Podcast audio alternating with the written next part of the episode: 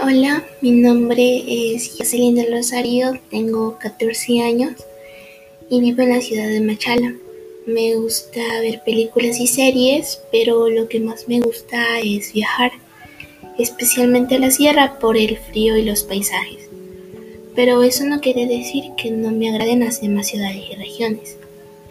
Bueno, generalmente yo no soy ese tipo de personas que se enoja fácilmente pero cuando lo hago lo que me calma es escuchar música.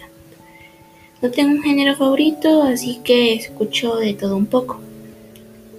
Me gustan los animales, especialmente los perros, porque siento que ellos demuestran su cariño por medio de acciones y no con palabras, ya que muchas de las veces estas son fáciles soltarlas.